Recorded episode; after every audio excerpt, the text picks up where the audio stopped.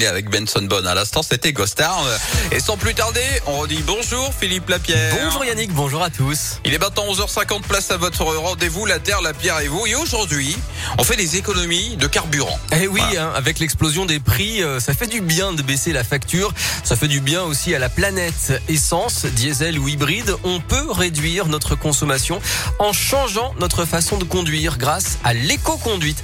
Alors j'ai pu euh, prendre un cours d'éco-conduite aux côtés de Christian Faury, les moniteurs de pilotage en sport auto pour Actua Organisation. Et première surprise, non, l'éco-conduite, c'est pas la conduite de papy. Ça, c'est ce qu'on a toujours tendance à se dire, ouais, mais alors l'éco-conduite, ouais, mais je vais m'endormir, je vais perdre du temps. Euh, non, pas du tout.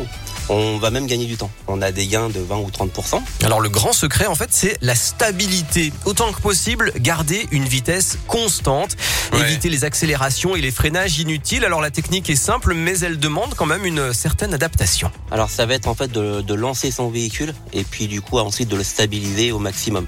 Euh, moins il y a de variations, forcément, bah, moins on consomme. Et c'est surtout basé sur l'anticipation.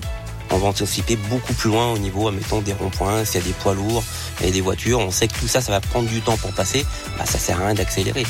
On peut lâcher l'accélérateur et euh, laisser, euh, laisser faire la voiture par rapport à l'énergie qu'on a emmagasinée. Voilà, bien anticiper donc et décélérer dès que possible au lieu d'attendre le dernier moment pour freiner. Et en plus, en hybride, hein, ça permet en faisant ça de recharger les batteries.